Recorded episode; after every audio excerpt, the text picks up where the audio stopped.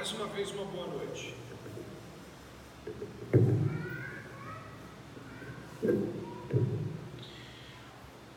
O texto que nós estamos estudando já, e essa é a quarta semana, está no livro de Josué. O livro de Josué narra a entrada do povo de Israel na terra prometida. O livro de Josué é muito importante, como já foi citado, para que os cristãos de hoje possam ver as grandes, as maravilhas de Deus atuando no povo de Deus desde a história mais antiga, os primórdios da história do povo de Deus. É assim no Gênesis, é assim em Êxodo, segue-se o Pentateuco inteiro e o livro de Josué continua apresentando a narrativa onde Deus opera maravilhas, abrindo espaço, restaurando, resgatando e cuidando do seu povo em meus inimigos. Espero que hoje, mais uma vez, o Senhor fale conosco por meio desse livro tão poderoso. Sabemos que o Espírito Santo pode e vai atuar em nossas vidas pela vontade de Deus. Eu gostaria, antes de entrar diretamente no texto bíblico, eu gostaria de fazer uso de um aspecto fora do texto bíblico como uma pequena introdução, ou um modo com o qual podemos ver as coisas. O texto de hoje tem duas ênfases principais ele fala de obediência e fala de memória. Eu vou repetir, o texto de hoje tem duas ênfases principais: obediência e memória. Nós vamos ver isso o tempo todo acontecendo no capítulo 4 e vamos entrar um pouco no capítulo 5, porque será necessário para entender todo o escopo do texto. Para que a gente possa entender a importância do assunto, eu gostaria de fazer uso de uma imagem que eu coloquei aqui, que alguns devem já ter visto ou conhecem. Esta aqui é a declaração de, de independência dos Estados Unidos da América. Ela foi redigida em 4 de julho de 1776. Os Estados Unidos é, são fundados oficialmente ali. Nós vemos ali três pais norte-americanos, né, dentre eles Thomas Jefferson, e nós estamos, ah, ao falar desse assunto né, de memorial, é impossível não trazer a nossa consideração algo que possa nos ser tangível. Essa declaração de independência foi escrito em meio a muitas injustiças e muita opressão que os colonos dos Estados Unidos estavam sofrendo na Inglaterra. Eles estavam sendo atacados de todas as formas, principalmente do ponto de vista tributário, leis eram impostas para que a Inglaterra pudesse continuar lucrando com a colônia, ou melhor, com as 13 colônias dos Estados Unidos. Dentro desse emaranhado de aventuras que a gente encontra na história dos Estados Unidos, um dos mais significativos, sem dúvida, é esse segundo Congresso da Filadélfia. Nele, os pais norte-americanos redigem, tipo, a próprio punho, você pode ver, a escrita é à mão, toda uma declaração dando aos Estados Unidos, eles colocam ali, unanimemente eles concordam que as 13 colônias dos Estados Unidos não são mais subordinadas à Inglaterra. Entre esses pais, a gente encontra os pais que a gente chama, que é um modo com o qual tratamos os, os fundadores dos Estados Unidos, Thomas Jefferson, Samuel Adams, Richard Lee e Benjamin Franklin. Você já deve ter ouvido falar de alguns desses nomes. São nomes expressivos.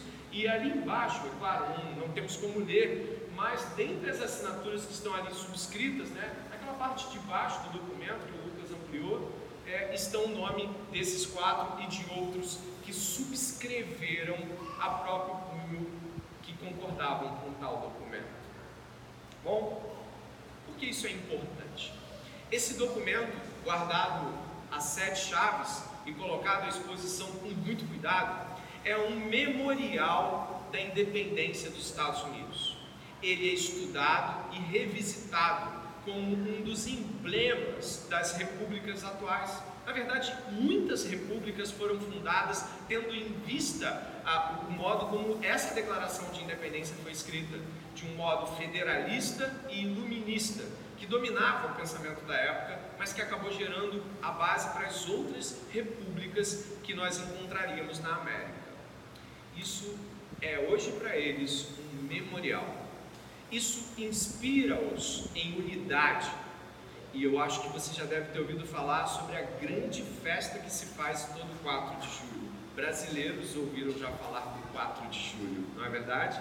Eles celebram este memorial, que traduz unidade, luta por muitos anos, isso aí antecedeu grandes batalhas armadas de colonos versus ingleses. Isso aí não foi o fim da história, foi o começo da história.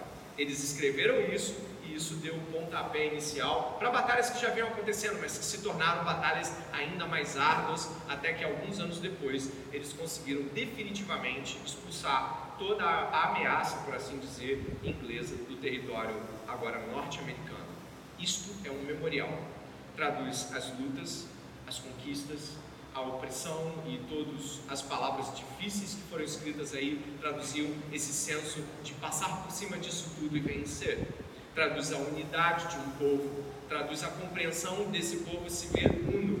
As 13 colônias eram é, se respeitavam e ao mesmo tempo sabiam que elas eram grandiosas, de tal forma que o nome dos Estados Unidos acabou sendo Estados Unidos ou Colônias Unidas. Nenhum dos nomes das colônias prevaleceu sobre as outras. Eles passaram a ser um nome que mais traduzia sua unidade do que propriamente a sua singularidade.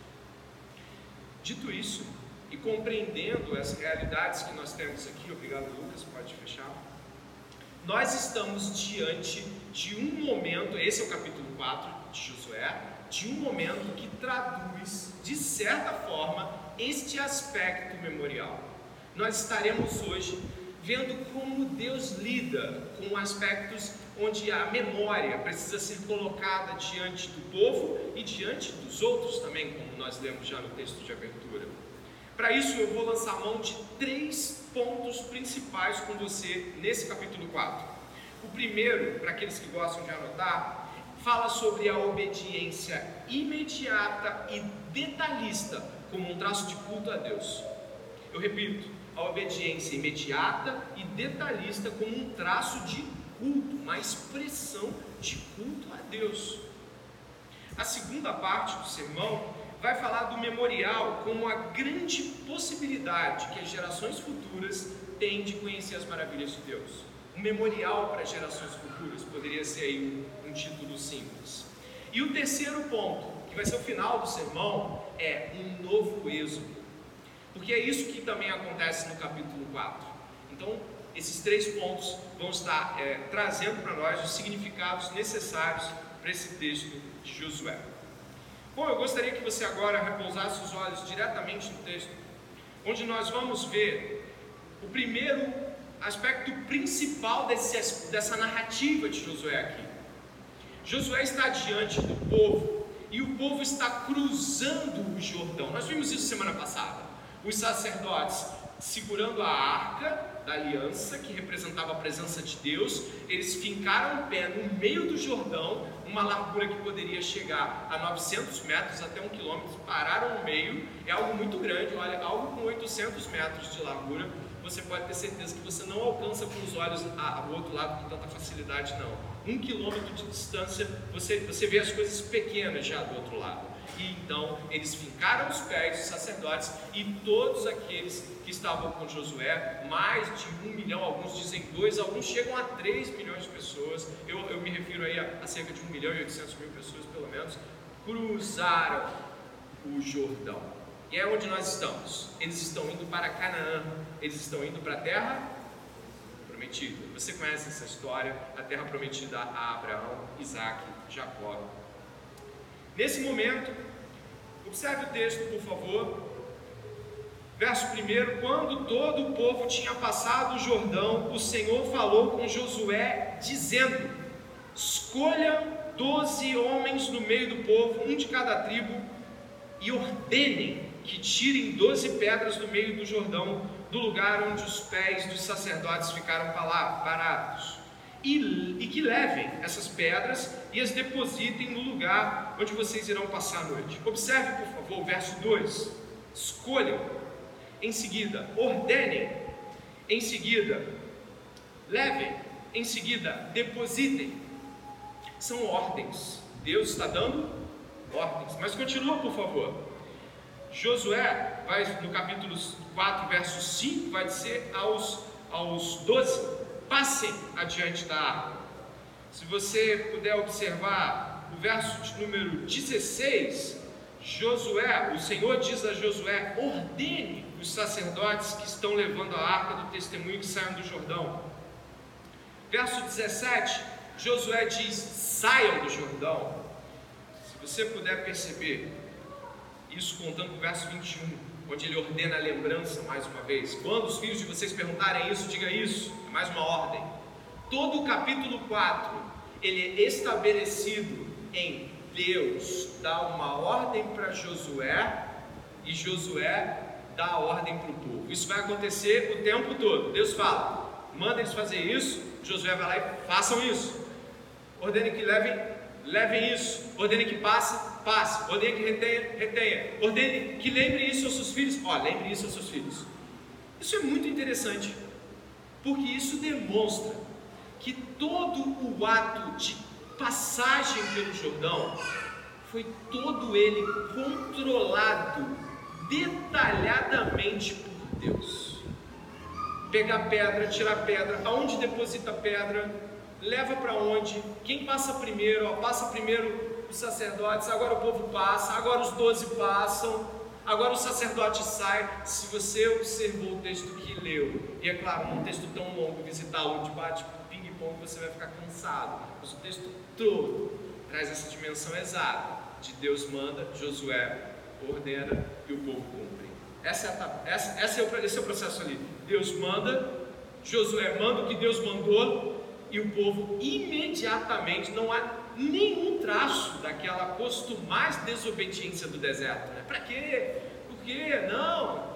É só você que fala com Deus? Não, está todo mundo obedecendo. Até porque está todo mundo assustado também. Você vê aquilo parado, né? aquela água de um lado, seco de outro, é para ficar perturbado com aquilo. Mas o que eu quero mostrar aqui no primeiro momento é de que estas palavras que você encontra aqui são as mesmas palavras, do mesmo modo disposto no hebraico, que você encontra em Êxodo 26, em Êxodo 7, onde Deus ordena e as coisas devem ser feitas exatamente como Deus ordena.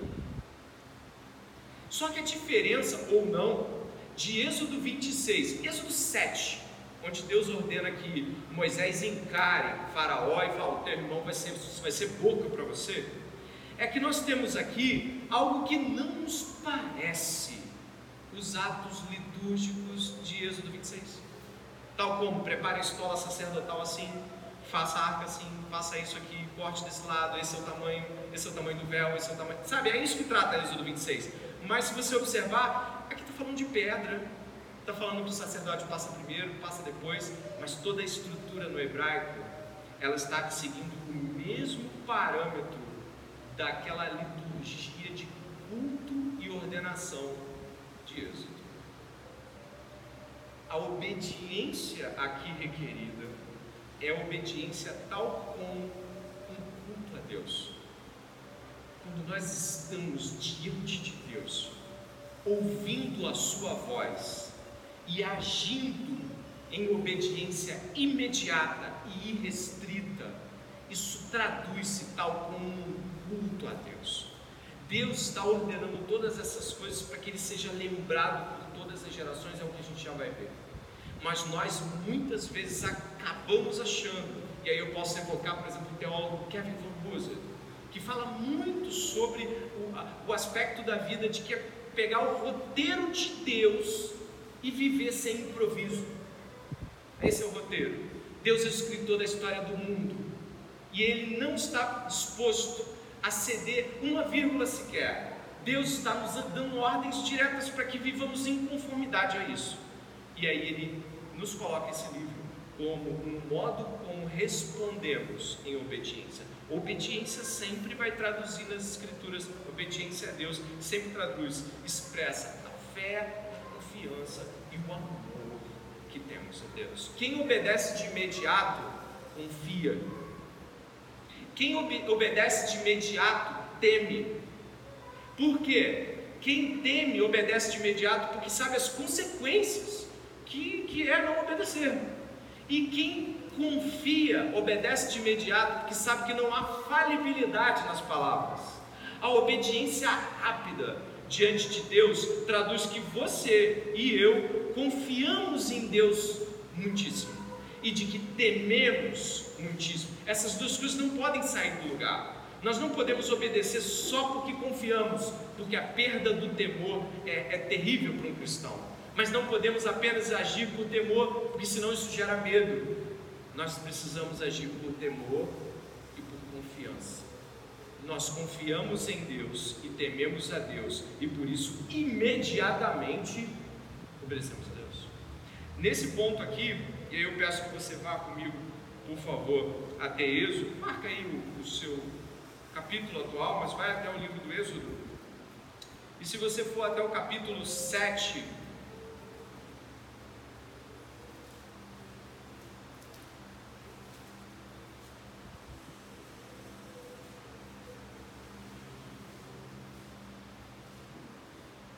Olha o que diz Êxodo capítulo 7. Diz assim a palavra do Senhor, Êxodo capítulo 7.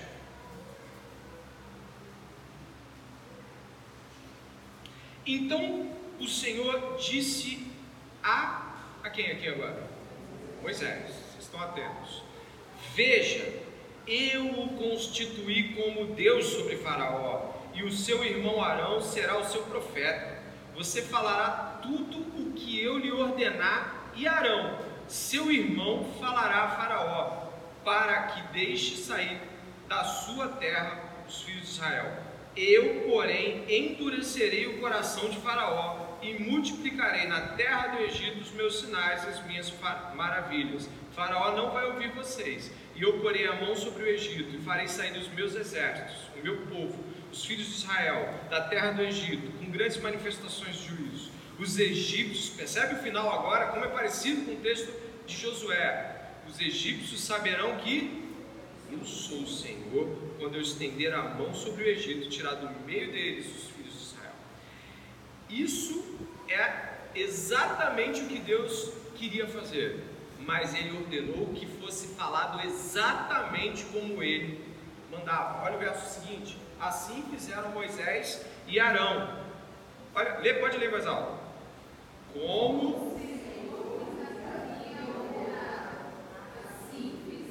Exatamente. Nós vamos agora até Josué, que você marcou o texto aí.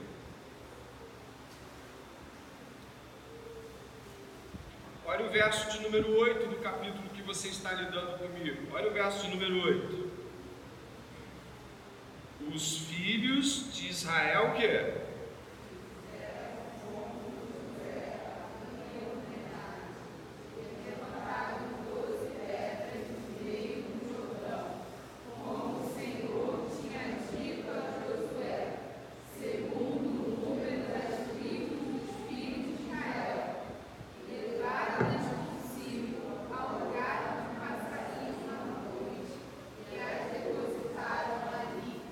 exatamente como Deus mandou, exatamente como Josué mandou o que Deus mandou. Eles fizeram tudo exatamente.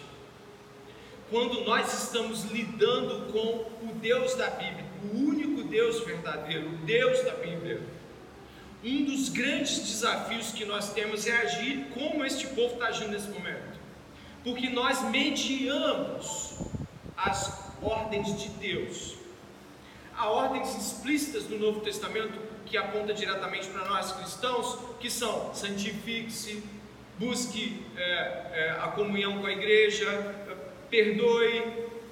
Todas essas ordens que o Novo Testamento dispõe, elas não são ordens que eu medio para ver se eu tenho forças no meu coração para cumprir. Não todas as ordens dadas por Deus em Sua palavra, e aí mais estritamente no Novo Testamento, apontando para as realidades de Jesus Cristo em Sua igreja, elas devem ser cumpridas imediatamente. E quando eu não cumpro, pastor, imediatamente, o que, que isso está querendo dizer? Duas coisas. Você não teme a Deus e não sabe as consequências que pode causar a desobediência a Deus, ou ignora. E você não confia de que as ordens de Deus são melhores do que os seus planos. Eu não, não posso deixar de te mostrar alguns pontos muito importantes, mas se você for comigo, pelo menos em mais um texto, agora no Novo Testamento, o apóstolo Paulo, na Epístola aos Romanos, no seu último capítulo, pode trazer para vocês é, um pouco de como essa realidade da obediência é culto ao Deus vivo, é agradável a Deus.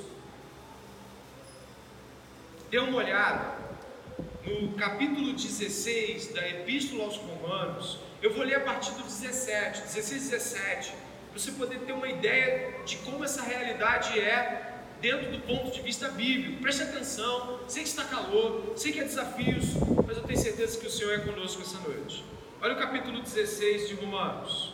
Irmãos, peço que notem bem aqueles que provocam, lê comigo, divisões e em desacordo. Agora continue ouvindo. Afastem-se deles, porque esses tais não servem a Cristo, nosso Senhor, e sim a seu próprio ventre.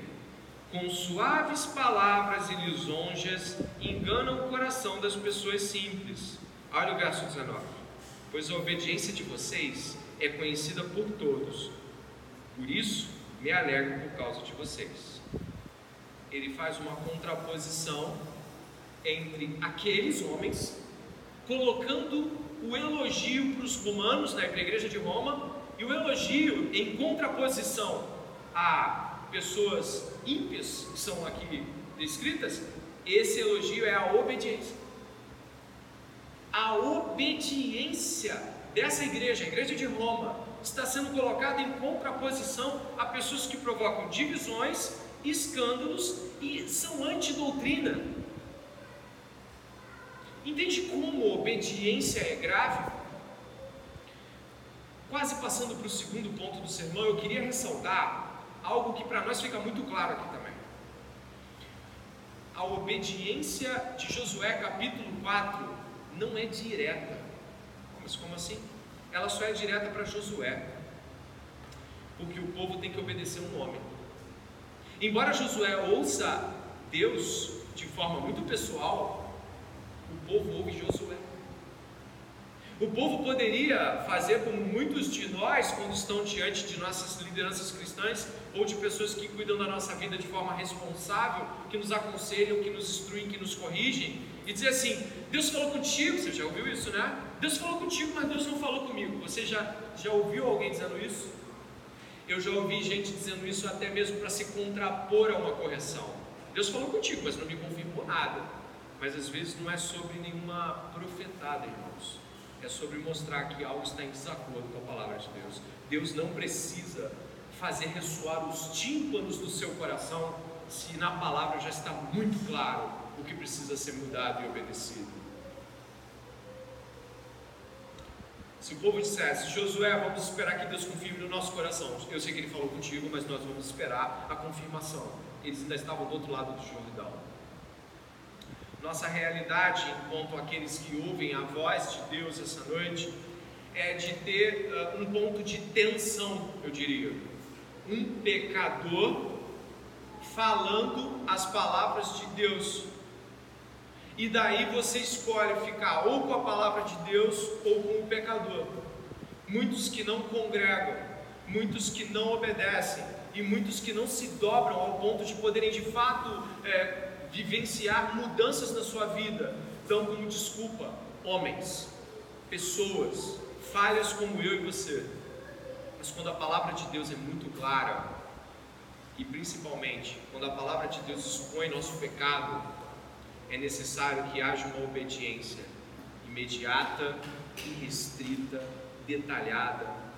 E eu espero que neste momento já o nosso coração, eu não consigo falar o seu coração nesse momento consigo falar, o nosso coração esteja sendo de fato esquadrinhado por Deus, se as desculpas que nós damos para N coisas são as pessoas, já que a palavra de Deus é muito clara quanto ao compromisso que ela tem com Deus, consigo mesma, de ser a boca de Deus para nós. Observando esse aspecto, E voltando a Josué, essa obediência, como diz o comentarista é, bíblico das, das, dos comentários da Vida Nova, belíssimos comentários que eles têm, um dos comentaristas diz que essa é uma obediência cultica. Ele vai falar que é uma obediência de quem presta culto a Deus. Ele vai falar que a obediência do povo ali era igualzinha àquela das pessoas que levavam incenso, ou os pães da, da proposição, tudo mais, sabe? Era uma obediência cultica. Deus espera que nós tenhamos uma obediência tal como uma obediência litúrgica, daquelas que você está ministrando às pessoas. A obediência precisa ser imediata. Dietrich Bonhoeffer vai falar no seu livro Discipulado de que nós olhamos para Marcos capítulo 10, aquele mesmo do jovem rico, você se lembra do jovem rico, né? Ele vai e ele diz que ele tem cumprido todos os mandamentos, e aí o Senhor diz: Muito bem, né? E o amou, diz o texto bíblico que Jesus o amou. E Jesus passou uma coisa te falta: vende tudo que tem, dá aos pobres, me segue, terás um tesouro no céu. E o que ele faz? Ele vira as costas porque talvez ele achasse que era sobre vender coisas, perder coisas, mas o que o Senhor estava dando a ele ali era a chance de que ele cultuasse a Deus com uma obediência irrestrita, literal. Nós gostamos de usar Marcos 10 para dizer assim: olha, talvez Jesus nem quisesse que ele fizesse aquilo, talvez Jesus falasse assim: não, não precisa não, que nem o sacrifício que não aconteceu de Isaac. Não, ali não está aparecendo isso não ali está muito mais para deixaram as redes, os barcos e seguiram. E nós precisamos essa noite tomar a decisão de uma obediência cultica, uma obediência que traduz o nosso próprio culto a Deus. Pessoas que têm dificuldade em obedecer são pessoas que têm dificuldade em adorar a Deus como tal. Se você tem problema de obediência em relação a pessoas, não é só a pessoas que você tem problema com obediência, você tem um problema com Deus. Você tem um problema de adorar a Deus com a, com a obediência, porque o Senhor requer essa obediência. Nós seguimos e agora vamos estar dentro dessa narrativa, observando o aspecto que tange a questão memorial. Dê uma olhada no capítulo 4, o que vai acontecer no verso 5 ou 7. Vai se repetir do verso 21, 22 em diante, do 5 ao 7 e do 21 ao 24, nós temos o ponto central do texto, que é: vocês estão fazendo isso, estão pegando pedras do meio do rio, colocando 12 pedras, simbolizando as 12 tribos de Israel, para que aqueles que não viram o que vocês viram possam ser lembrados de que isso aconteceu. Essa é a história desse ponto em especial. Mas por que isso é tão importante? Por um motivo que talvez muitos de nós não desconfiemos. Você já ouviu falar da queda do homem em Gênesis capítulo 3? Sim ou não? Você acredita que a nossa vontade foi é, tornada corrupta com a queda? Sim, né? Você acredita que a nossa disposição em servir a Deus foi completamente afetada? Eu concordo, se você concordar, eu também concordo. Só que às vezes nós não percebemos de que a queda do homem, essa ruptura de homem e Deus, foi tão séria que afetou tudo, inclusive a nossa memória. Nós temos uma memória corrompida. A memória é a capacidade que nós temos de acessar os fatos do passado lançá-los diante de nós para escolhas, saudades, amores, verdades, mentiras e comparações. A nossa memória foi duramente afetada pela queda. A nossa memória, inclusive, ela consegue reter muito mais. Vê se você já tem essa experiência para lembrar, porque os filhos de Israel, os de Israel tiveram essa experiência para nós lermos no deserto nós lembramos muito mais do que nos ferem, das ofensas que nós recebemos, das amarguras que nós temos em relação às pessoas e ao mundo, daquilo que é a nossa justiça própria cobrando os outros do que os outros fizeram do que o próprio Deus fez, sim ou não? É verdade. Talvez por essa você não esperasse, mas a Bíblia inteira fala sobre lembrar. Porque a nossa mente foi corrompida pelo pecado. Nós temos um problema com a memória, um problema da queda. O que Deus está falando aqui é: faça esse memorial para que os filhos de Israel possam se lembrar disso. 18 vezes no livro de Josué você tem, e isso está assim até os dias de hoje. Isso está assim até os dias de hoje. É o livro que mais aparece essa menção de até os dias de hoje. O livro de Josué faz menção a esse memorial que Deus está ordenando que seja feito, onde 12 pedras, representando as duas tribos de Israel, fossem colocadas uma em cima da outra, um montão de pedras, para que aqueles que passassem ali pudessem dizer: o que é isso aqui? E aí alguém tivesse a chance de dizer: isso é porque Deus abriu o Jordão e fez o povo passar. Olha, para dar espaço para a memória que não vem porque você quer, que não vem porque você acha legal. Isso é tão sério que o livro que vem depois de Josué é o livro de Juízes. E no livro de Juízes, algumas décadas depois de Josué, quando Josué e os anciãos que estavam no tempo de Josué morreram, sabe o que aconteceu? Diz o livro de Josué, de que o povo se esqueceu do caminho do Senhor e de que o povo agiu conforme aquilo que bem queria. Décadas depois, os, os profetas viviam lembrando os grandes feitos de Deus. Os salmos lembram a travessia do Mar Vermelho, os salmos lembram quantas coisas Deus fez. Há salmos que lembram a, a dor da Babilônia, da escravidão, da sujeição ao inimigo. Dias, semanas depois, semanas depois que o povo de Israel, liderado por Moisés, saiu estava ainda engatinhando no deserto, eles têm sede. O que eles falam? Ah, não havia sepulturas no Egito para que morrêssemos lá. Esqueceram de tudo. Esqueceram daqueles meses que se passaram. Morte de primogênitos, a mão de Deus poderosa, o rio Nilo tornando-se em sangue, rãs, moscas, escuridão em plena luz do dia, mar vermelho, uma parede de oceano, Semanas depois, esqueceu tudo. Tudo. E agora estão dizendo, por que a gente não volta e morre lá? É melhor morrer lá do que ficar com sede aqui. Essa é a nossa memória. Essa é a nossa mente corruptosa.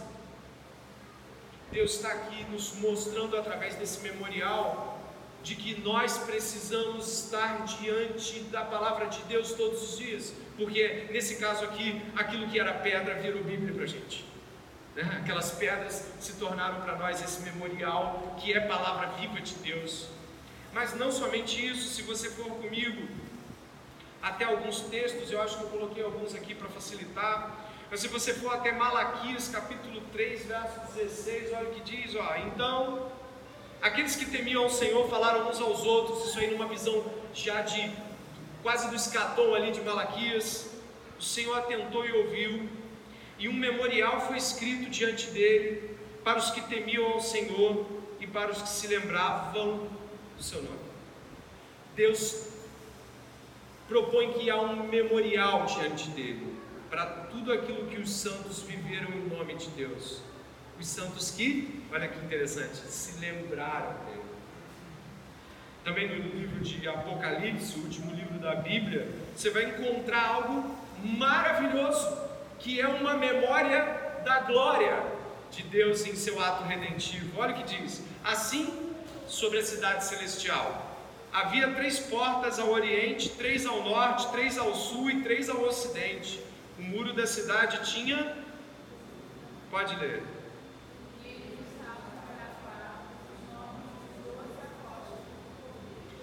Deus não esquece o que ele fez. Deus não esquece nós não vamos ser apagados da história quando formos glorificados por Deus. A gente não vai ficar querendo saber, perguntando para Deus quem nós somos. Nós vamos estar lá com aquilo que somos nele e com as realidades. E eu não sei até que limite vamos lembrar, mas é inegável que vamos lembrar. É inegável que vamos ser julgados segundo a nossa consciência, diz Romanos capítulo 2. Estaremos diante do tribunal de Cristo e toda a nossa história está sendo passada lá com a nossa própria mente, dando testemunho de é, foi isso mesmo.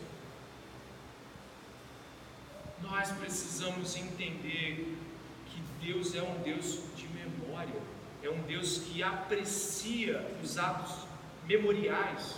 Ele se apresenta para Moisés dizendo que ele é o Deus de Abraão, de Isaac e de Jacó. E ele continua falando isso ao longo de toda a caminhada. Jesus vai dizer lá na frente de que Abraão viu o dia dele e se regozijou. Toda a história humana está diante dos olhos de Deus e Deus está escrevendo essa história. Mas nós, corruptos, maus, depravados, estamos muito mais propensos a reclamar e a nos esquecer bens e das coisas grandiosas que Deus fez por nós, a começar naqueles que são salvos pelo grande milagre da redenção. Nós não agradecemos por ele na proporção do que ele representa. Muitos podem não ter hoje agradecido a Deus por ter sido salvos por Jesus Cristo na cruz do Calvário. Muitos! Eu não vou usar todos, porque seria um rompante absurdo, seria uma arrogância minha dizer: todos aqui não se lembraram de agradecer que foram salvos ou aqueles que foram salvos agradecerem. Seria absurdo eu falar totalmente, mas eu diria: muitos aqui não chegaram e disseram hoje de manhã: eu não tenho como te agradecer pelo bem que tem feito a mim mas reclamar conseguimos. E nós estamos então diante de uma realidade que, quando nós, por exemplo, estamos falando da mesa do Senhor, ele diz: comam, acho que eu coloquei o texto, né, Lucas? Eu não sei se eu coloquei, mas acho que eu coloquei. Se eu não coloquei, não tem problema. Nós todos conhecemos textos de Lucas, texto de 1 Coríntios, capítulo 11. Comam e bebam em memória de mim nossa memória é caída, a nossa memória lembra para o mal, a nossa memória lembra para a reclamação, a nossa memória anula os grandes feitos de Deus na nossa mente. Nossa reclamação é uma certeza tácita de que nós não estamos nem um pouco preocupados de termos uma memória corrompida o modo como nos cobramos mutualmente, no sentido de que tenhamos que ser, olhar para as pessoas e esperar que elas acertem todas as coisas, é um dos modos claros de que esquecemos de que elas fizeram tantos bens para nós. Nossa dificuldade de lembrar dos nossos pais fizeram, o que nossos irmãos da igreja fizeram, é só, uma, é só um reflexo que nós fazemos com Deus, porque nós não damos conta de lembrar tudo que Deus fez por nós. E aqui no livro de Josué, nós estamos sendo lembrados de que Deus deve ser sempre motivo de memória. Os feitos de Deus devem estar sempre sendo lembrados e transmitidos de geração em geração. Olha o que diz aqui no capítulo 4, verso 21. E Josué disse aos filhos de Israel: quando no futuro os filhos perguntarem a seus pais o que significam estas pedras, Expliquem aos filhos de vocês, dizendo: Israel passou em seco este Jordão, porque o Senhor, o seu Deus, fez secar as águas do Jordão diante de vocês, até que vocês tivessem passado, como o Senhor, o seu Deus, fez com o mar vermelho, que ele secou diante de nós, até que tivéssemos passado. Você consegue perceber que logo no mesmo capítulo existe a dupla lembrança no mesmo capítulo ele fala a mesma coisa. Passamos em seco no Jordão, lembre seus filhos. Aí versículos depois você encontra, passamos em seco no Jordão, lembre seus filhos. E lembre que nem o mar vermelho. E aí ele puxa para mais um grande feito de Deus. Porque quando lembramos de um, lembramos de dois, de três, de quatro, de várias coisas que o Senhor. Uma pergunta antes de ir para a última parte do sermão: você é dos que lembram o que Deus fez na vida de você? Você é daquelas pessoas que costumam lembrar das maravilhas que Deus tem operado e operou anos atrás, semanas atrás? Você é alguém que consegue fazer isso com as pessoas ao seu redor? Você consegue lembrar de quão boas coisas essas pessoas que, que acompanham a sua jornada podem já ter feito? Ou está sempre pronto a cobrar pelo último erro?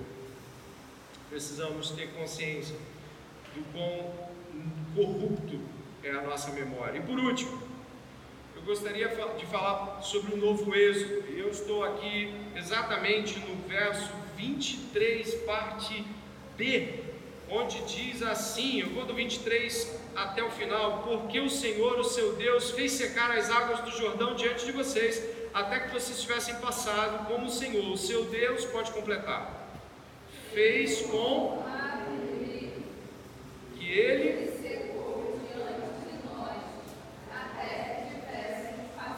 Olha o motivo, verso 24, pode ler.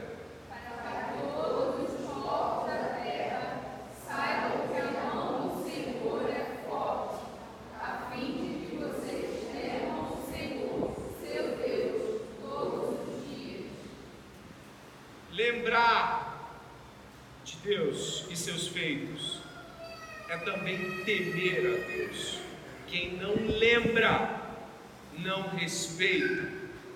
Quem não lembra, pega o último dia e faz a conta para viver. Quem lembra do que Deus fez, teme a Deus. E aqui, onde nós encontramos Josué traçando um paralelo, você percebe isso? Entre a travessia do Jordão e a travessia do Mar Vermelho. Você viu isso aqui? É um novo êxodo. Semana passada nós havíamos alertado a igreja o quão importante era observar a travessia do Jordão num aspecto um pouco diferente do êxodo. Em que sentido? De que agora não era mais para sair das garras do pecado, mas era para encontrar com a terra prometida, tal como nós estamos esperando a travessia do Jordão da morte para encontrar com a terra prometida que nos é proposta em Apocalipse e nos, nos textos bíblicos apontando para a glorificação dos santos. Mas aqui é impossível que nós não repousemos os nossos olhos com um pouco de atenção no que o próprio Josué está falando. Há um novo êxodo aqui. E para nós cristãos, o Êxodo é sobremodo representativo. Para nós cristãos, nós temos que olhar para o livro do Êxodo e compreender que aquilo ali traz a narrativa cristã, tanto dos quanto daqueles que foram aprovados. Ali é muito claro que nós podemos ver o deserto como uma analogia à própria vida humana. Nós estamos no deserto. Ainda não entramos na terra prometida. Você entende isso? Nós não passamos para lá. Nós vamos ver pessoas reclamando, se rebelando e sendo consumidas por Deus nessa vida. Mas vamos ver o remanescente fiel permanecendo e perseverando também. E aqui eu gostaria de, de lembrar, no primeiro ponto desse final, Preste atenção, estamos terminando. No primeiro ponto, o que o Êxodo, o que, que o Êxodo bíblico e o que o livro de Josué, aqui nesse capítulo 4, relembrando o Êxodo, pode nos trazer? Primeiro ponto, eu vou lembrar aqui a partir das palavras do Gordon Clark, teólogo calvinista Gordon Clark. Gordon Clark menciona de que um dos aspectos mais caros do Êxodo é de que Deus aponta claramente precisamente 18 vezes para o endurecimento do coração de Faraó. No Êxodo, Faraó é endurecido, e o endurecimento de Faraó leva a que seu povo pereça. Tanto Deus endurece o coração de Faraó, é citado, como o próprio Faraó endurece seu coração. As duas coisas estão acontecendo ali. E o povo no Egito perece por conta do endurecimento do coração de Faraó. Muita gente morre os primogênitos de animais, de, de pessoas, todos morrem, porque Faraó não, não quer dar ouvido a Deus. E aí, por último, naquela passagem do Mar Vermelho, o povo todo passa, o exército de Faraó, milhares de homens de Faraó morrem afogados, porque eles tentam passar por um caminho que só os que foram salvos poderiam passar. Os que não foram salvos não podem passar se querem passar é Deus que nos resgata. Existe no Êxodo uma realidade que nós às vezes não gostamos de admitir. É Deus quem abre o rio, é Deus quem abre o mar, é Deus quem tira o povo e é Deus quem fecha e decide quem entra e quem não entra. Isso mexe com a justiça própria das pessoas, porque muitos de nós gostaríamos de ser deuses mesmo e dizer quem vai para o céu e quem não vai. Só que Êxodo, o livro do Êxodo e a travessia do Mar Vermelho nos exortam a realidade clara É Deus quem coloca para dentro ou não do seu aprisco, é Deus quem ordena, está nas mãos de Deus. Se você acha que de, de alguma forma fez uma grande escolha no dia que recebeu Jesus, dobre a sua língua, foi Jesus Cristo que te salvou. Foi Jesus Cristo que ordenou salvação, chamou salvação, impetrou salvação. Você e eu estávamos perdidos em nossos pecados e delitos. Deus abre o mar, Deus fecha o mar, Deus chama quem passa e Deus fecha para quem fica. Isso deveria nos trazer muito temor essa noite, de saber que não somos agentes de nossa própria salvação e nem da dos outros.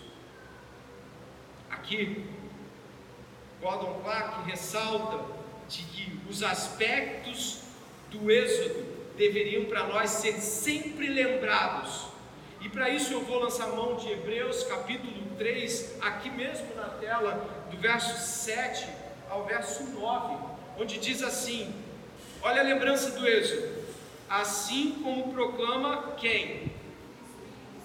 Quem? O Espírito Santo, não é o pastor. Hoje, se ouvides a sua voz, não endureçais o vosso coração, como ocorreu na rebelião, durante o tempo da provação onde? Deserto. Onde vossos pais me tentaram, pondo-me à prova, ainda que durante 40 anos tenha contemplado as minhas obras. Um dos traços claros do êxodo, o endurecimento de coração das pessoas, os levou a perecer. Ouviram a palavra de Deus. Hoje você ouviu, obedeça imediatamente obedeça irrestritamente. Hoje você ouviu, pare de lançar a, as coisas como se Deus não tivesse feito nada na sua vida. Rememorie as coisas que Deus fez. Seja grato pelas coisas que Deus fez. Sabe quando você está sendo lembrado disso? No tempo que se chama hoje. Aí você pode ter a posição de endurecimento e fazer de conta que não é com você. Mas no tempo que se chama hoje, não endureça seu coração. O livro do Êxodo nos traz essa realidade. O livro do Êxodo também nos traz a realidade.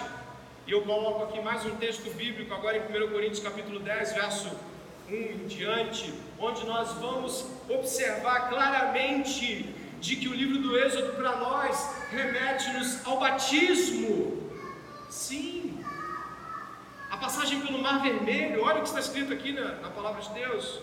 Ora, irmãos, não quero que ignoreis que nossos pais estiveram todos debaixo da nuvem e todos passaram pelo mar. E todos foram o quê? Batizados em Moisés, na nuvem e no mar. E todos comeram da mesma comida espiritual e beberam todos de uma mesma bebida espiritual, porque bebiam da pedra espiritual que os seguia, e a pedra era Cristo. Mas Deus não se agradou da maior parte deles, por isso foram prostrados no deserto. E estas coisas foram feitas em figura, para que não cobicemos as coisas más, como eles cobiçaram. Não vos façais, pois, idólatras, como alguns deles, conforme está escrito: O povo assentou-se a comer e a beber, e levantou-se para folgar. E não forniquemos, como alguns deles fizeram, e caíram num dia 23 mil. E não tentemos a Cristo como alguns deles também tentaram pereceram pelas serpentes. E não murmureis, como também alguns deles murmuraram e pereceram pelo destruidor. Ora, você pode ler, por favor, se conseguir. Ora, tudo isto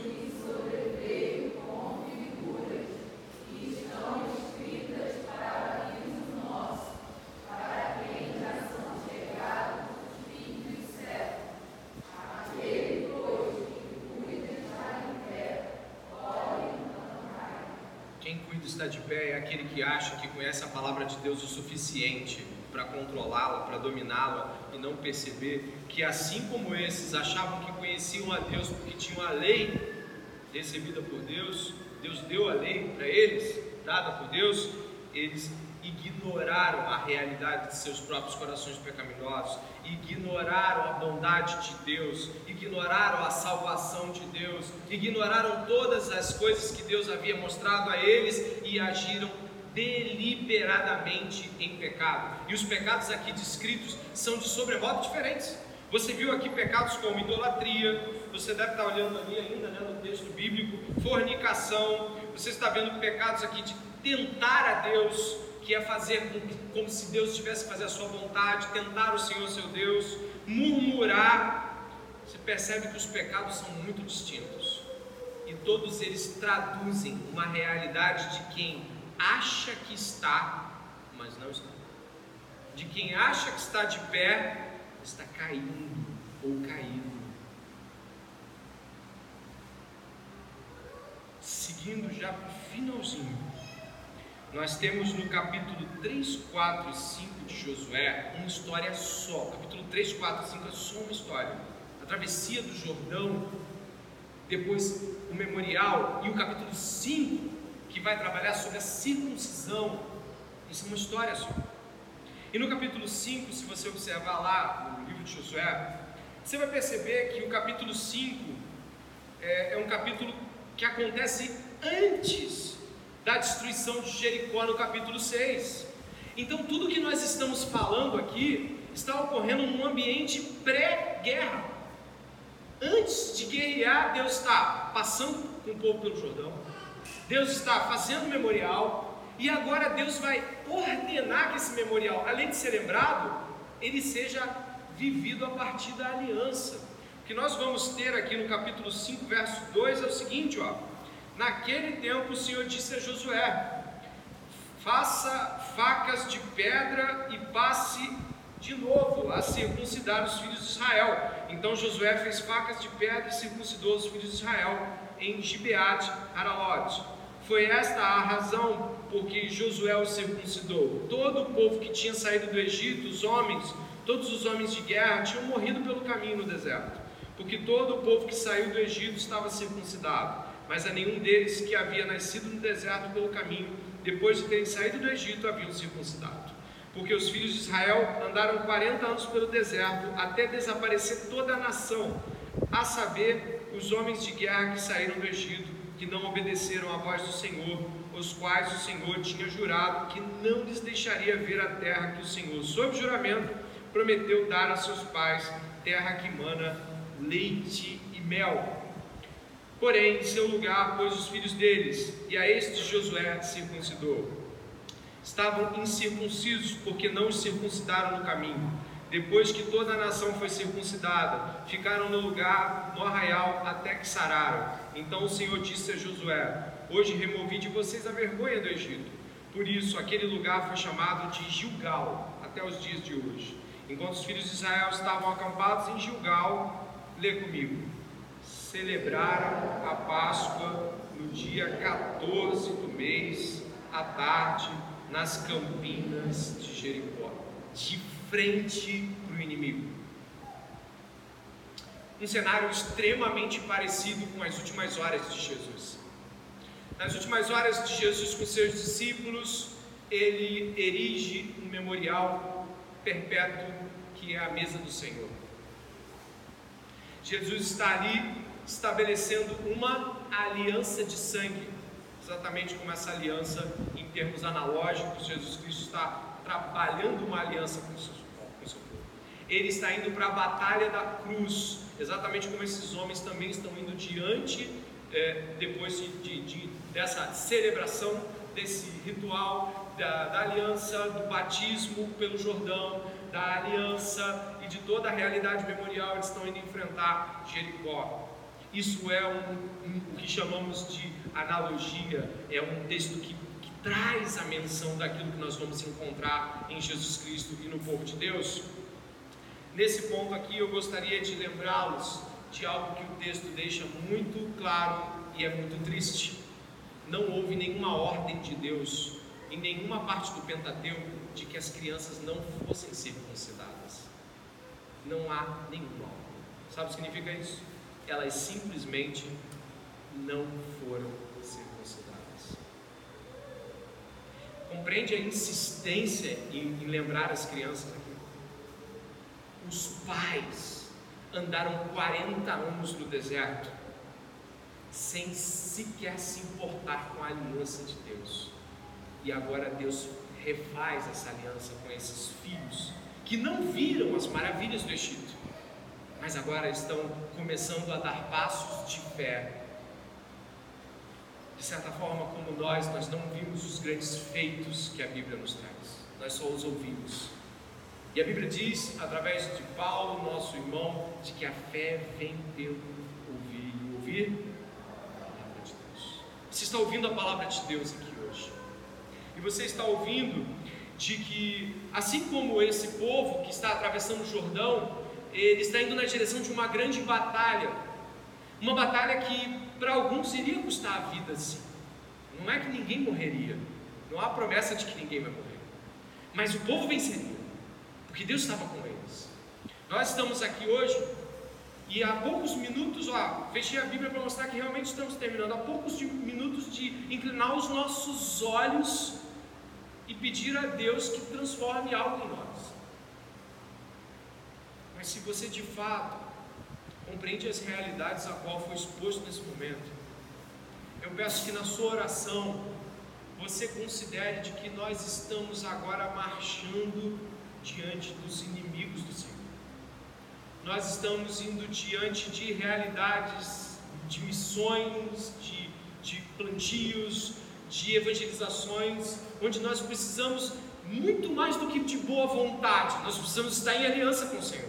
Nós precisamos ter realmente passado pelo batismo, no sentido de que ficamos sepultados por lá e ressurgimos para uma nova vida. E nós não vamos conseguir verificar isso se buscarmos por sermos ou não cumpridores da lei, porque aqueles que se julgavam cumpridores da lei caíram no deserto. Os que marcharam por fé, ouvindo as grandes histórias de Deus, seguiram para Jericó e para a terra prometida.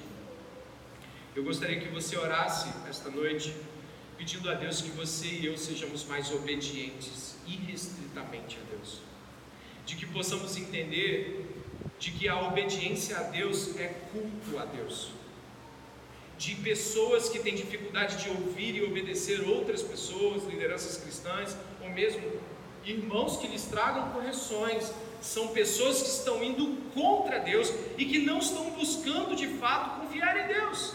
Nós não estamos confiando uns nos outros, nós confiamos de que Deus, em Sua soberania, fará conforme lhe apraz.